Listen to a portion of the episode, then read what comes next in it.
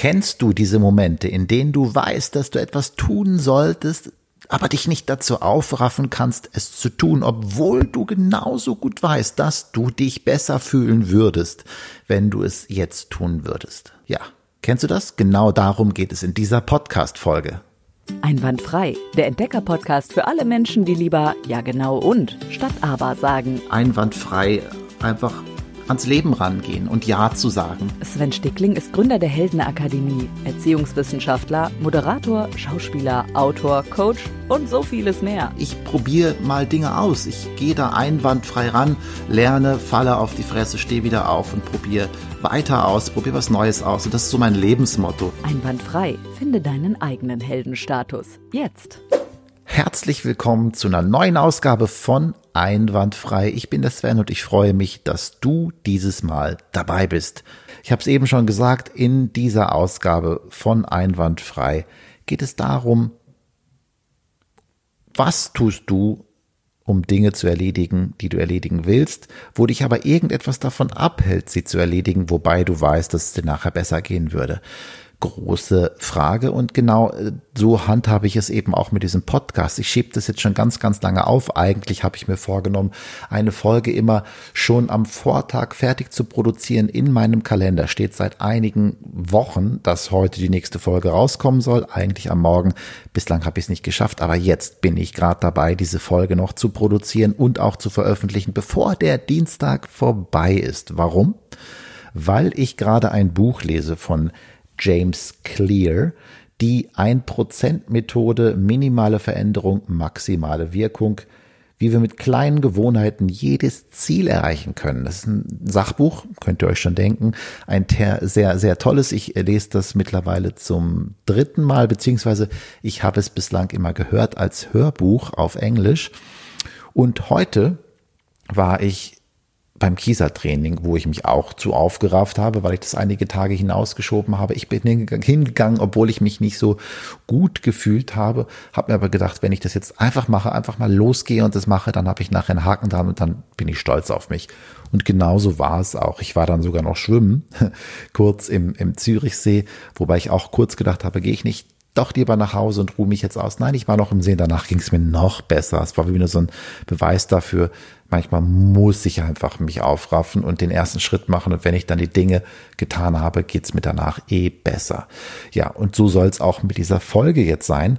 Und dieses Buch hat mich, wie gesagt, dazu animiert. Denn heute habe ich es dann im Ohr gehört und in, am Ende des Buches beschreibt er kurz ein Interview, das er geführt hat mit einem sehr erfolgreichen äh, Sporttrainer, Sportcoach.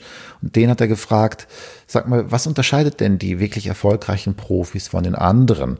Und klar, da gibt es sowas wie Talent und die richtige Förderung, äh, wo Unterschiede entstehen. Aber vor allem bei einer Sache bin ich dann ganz ohr geworden. Und das ist die Sache, dass der Coach gesagt hat, die wirklich richtig guten, guten Profis, die lassen sich nicht von Lustlosigkeit und Langeweile bremsen, die trainieren auch dann weiter, die gehen auch dann weiter, wenn eigentlich alles danach schreit, jetzt gerade die Füße hochzulegen. Die machen also die Langeweile zu einer Routine, in der sie trotzdem weiter das tun, was sie immer tun, um besser zu werden, nämlich trainieren.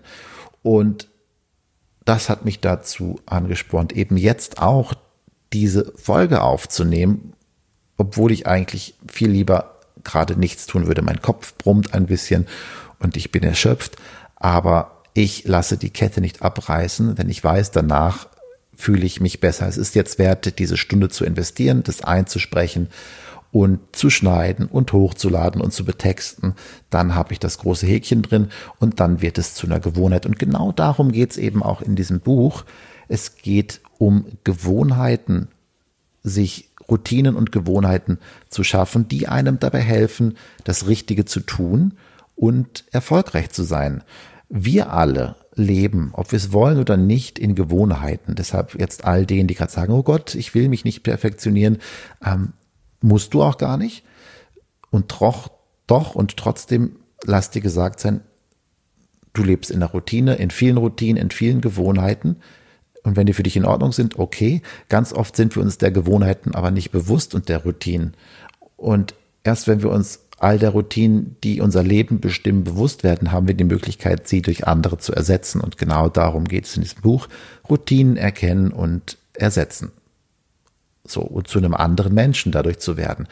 Aber nicht von heute auf morgen, sondern, das ist der zweite wichtige Aspekt, über einen langen Zeitraum. Das passiert nicht von heute auf morgen, daran scheitern. Wir können uns jetzt mega motivieren, tschakka, tschakka, tschakka, ich bin ab sofort ein anderer Mensch. Das hat meistens eine relativ kurzfristige Wirkung. Sobald die Motivation dann ein bisschen nachlässt, rutschen wir die alten Routinen zurück. Deshalb ist es so wichtig, sich neue Routinen aufzubauen. Die Umgebung, in der wir leben, in der wir unsere Routinen gestalten, die bestimmt letztendlich darüber, wer wir sind und wer wir sein können und wer wir werden können. Und wenn wir das umgestalten, dann können wir wirklich jemand anders werden, jemand Positiveres, jemand Erfolgreicheres, wenn wir das wollen. Und das finde ich extrem spannend und deshalb empfehle ich dieses Buch von James Clear. Das ist jetzt nur ganz, ganz kurz zusammengefasst, die 1%-Methode. Ich verlinke das natürlich auch in den Show Notes. Und er macht das an vielen, vielen Beispielen. Klar, auch an seiner persönlichen Geschichte. Ähm, wie er sich die Gewohnheiten aufgebaut hat. Und eine ist für mich ganz logisch, wenn ich mich gesünder ernähren will, dann kann ich mir das vornehmen. Es bringt aber nichts, wenn ich die Äpfel unten ins Kühlfach lege und sie vergesse und sie dort vor sich hinschimmeln, sondern nur, wenn ich meine Gewohnheit ändere, regelmäßig Äpfel zu essen. Und wie kann ich das? Indem ich meine Umgebung anpasse und zum Beispiel Äpfel und anderes Obst in meiner Wohnung überall dort platziere, wo ich regelmäßig dran vorbeilaufe und dann wie automatisch auch zugreife und eher einen Apfel nehme als die Chips, die dann vielleicht auf dem Gute Nachttisch, äh, auf dem auf dem Tisch im Wohnzimmer beim äh, Gute Nacht TV Abend liegen. Die seien euch auch gegönnt. Ich wollte nur damit sagen, wenn ich überall in der Wohnung, auf dem Küchentisch, im Wohnzimmer Obst präsent habe, greife ich eher zu und dann esse ich vielleicht ein, zwei Äpfel mehr am Tag. Und das ist nicht der Apfel, den ich heute esse, sondern es sind die Äpfel und Bananen und das andere äh, gesunde Zeug, was ich über Wochen und Jahre zu mir nehme, was den Unterschied macht. Und es ist ein Unterschied, ob ich meine E-Mails ausmache, während ich eine Podcast-Folge aufnehme oder nicht. So, auch das, aber auch das sind Gewohnheiten, genau, das Abrufen von, von Social Media, ähm, darauf geht er auch ein. Auch das basiert ganz viel auf Gewohnheiten und äh, auf kurzfristigen Befriedigungen, die diese,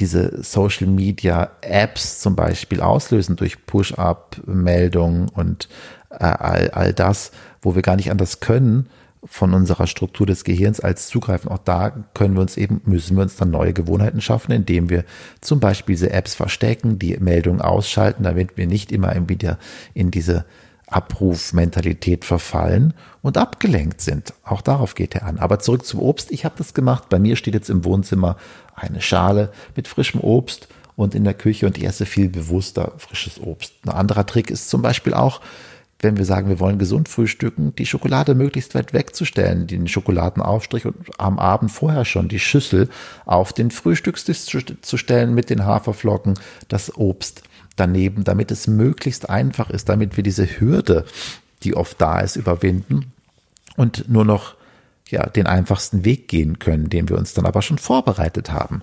Oder genauso beim Sport.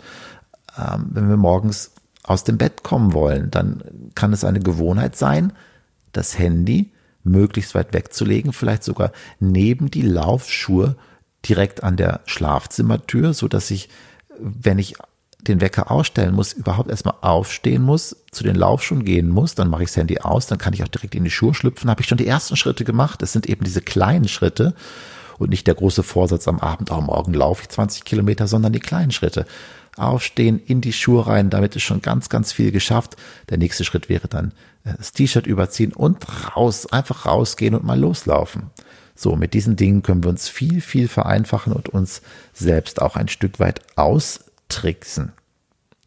Kleine Schritte, er sagt nämlich auch, gehen Sie langsam, aber gehen Sie niemals rückwärts, sondern immer ein bisschen vorwärts. Und darum, das sind nur kurze Beispiele, geht es in diesem tollen Buch was ich mir immer, immer wieder durchlesen werde in Zukunft, um meine Gewohnheiten noch zu verbessern und da voranzukommen. Ich bin froh, dass ich jetzt hier sitze und euch das erzähle. Und nichtsdestotrotz möchte ich aber auch mal eure Stimmen vorlesen. Ich habe nämlich bei Facebook eben noch die Frage gepostet, wie motivierst du dich, Dinge zu erledigen, die du eigentlich erledigen willst, bei denen dir aber im Moment der Antrieb fehlt. Und da habe ich viele schöne, lustige, nachdenkliche Antworten bekommen. Zum Beispiel die von Lasse, der sagt, äh, gar nicht. Oder einfach tun. Oder einfach sein lassen, wie Nicole sagt. Ähm, der Clive sagt, äh, mit Koks, das hilft. ja, und noch ganz viele andere, zum Beispiel da, die Isabel geht ganz strukturiert vor. Sie schreibt, ich lege mir einen ganz klaren Zeitplan fest, danach Zeit für etwas, das ich mag und nicht so oft tue, einplanen. Das heißt auch mit Belohnung arbeiten. Ja. Oder Marion sagt, in kleine Abschnitte teilen und nach und nach machen, dazwischen belohnen. Super, auch die Belohnung ist damit drin. Und vor allem diese kleinen Schritte, die beschreibt er auch. Die großen Ziele runterbrechen in kleine, handhabbare Ziele, die uns auch wirklich das spüren lassen, dass wir vorankommen. Super. Und äh, Nora sagt zum Beispiel, sich nicht quälen deswegen den Dingen, das ist ja schon literarisch, fällt es ja nicht auf, dass sie nicht erledigt werden. Also einfach auch mal locker lassen und eben, das ist auch mein Ziel, nicht in diesen Perfektionswahn zu verfallen und alles optimieren zu müssen. Das, das will ich gar nicht. Ich möchte aber trotzdem gucken, wo kann ich immer mal wieder ein bisschen vorankommen und etwas optimieren, damit ich ja, wie so ein, einmal im Jahr zum Beispiel eine Inventur mache, gucke, welche Verhalten habe ich, woran möchte ich arbeiten, was möchte ich ändern, um mich in andere Bahnen zu lenken und nicht nur von etwas zu träumen, das da nicht zu erreichen. Aber ich spüre ja ab und zu, ich habe Wünsche und Träume und wenn ich die erreichen möchte, dann habe ich die Möglichkeit, meine Habits dementsprechend anzupassen. Ja, der Stefan sagt, ähm, ja, prokrastinieren, das hilft natürlich auch immer, stimmt. Und die Christine zuletzt, ja, die Frage ist tatsächlich, will oder muss ich diese Dinge wirklich erledigen? Tja, und sie sagt auch, wenn ich sie erledigen will, dann fällt es mir gar nicht schwer, mich zu motivieren. Das stimmt. Mir fällt es auch oft nicht schwer anzufangen, wenn ich etwas tun will. Allerdings fällt es mir immer wieder mal schwer, dann dran zu bleiben, wenn diese erste Euphorie weg ist und es wirklich zu dieser Arbeit wird oder wieder Clear eben gesagt hat zu dem äh, Coach, wenn dann diese, in diese Phase der langweiligen Routine kommt, dann weiterzumachen, das fällt mir schwer.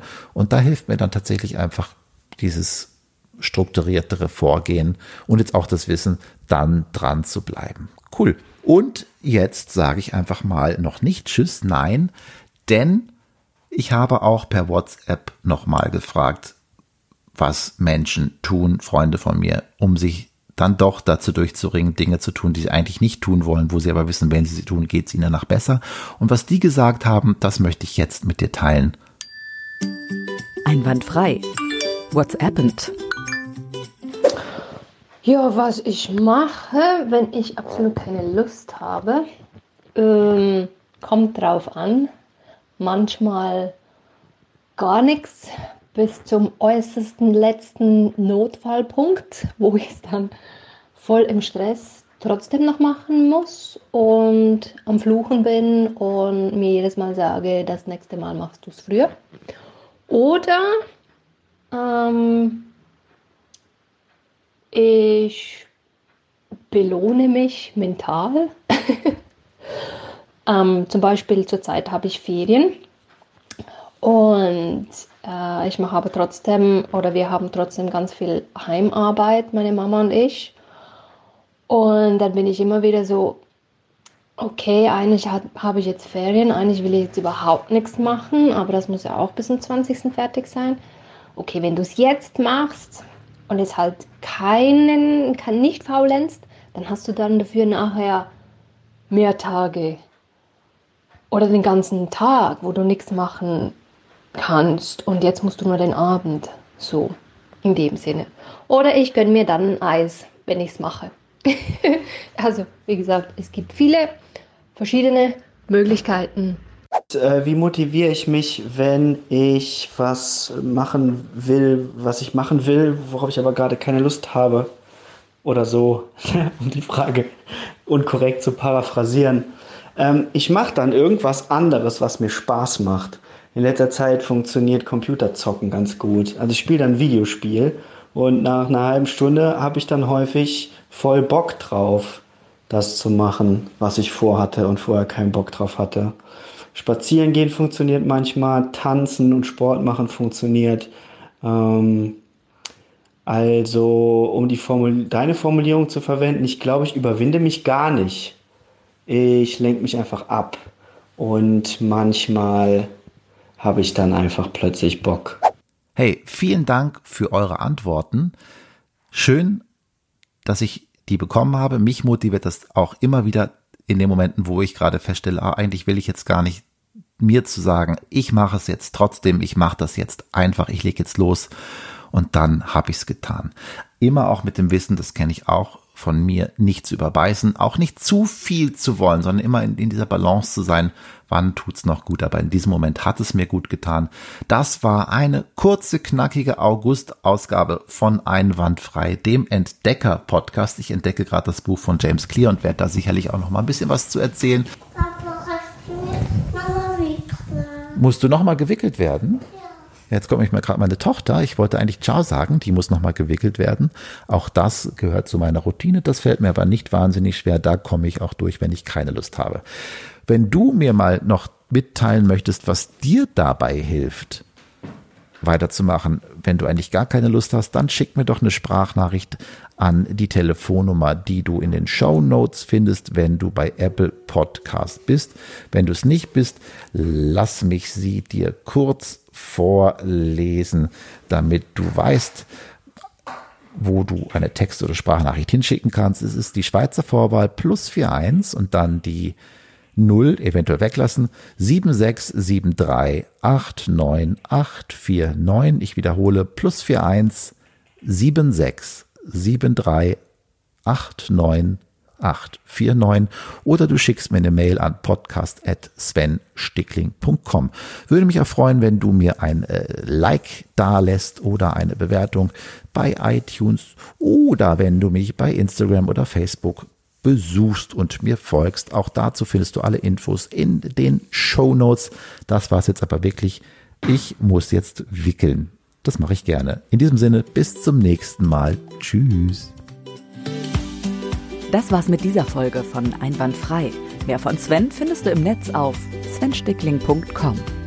Am Ende werden wir alle glücklicher.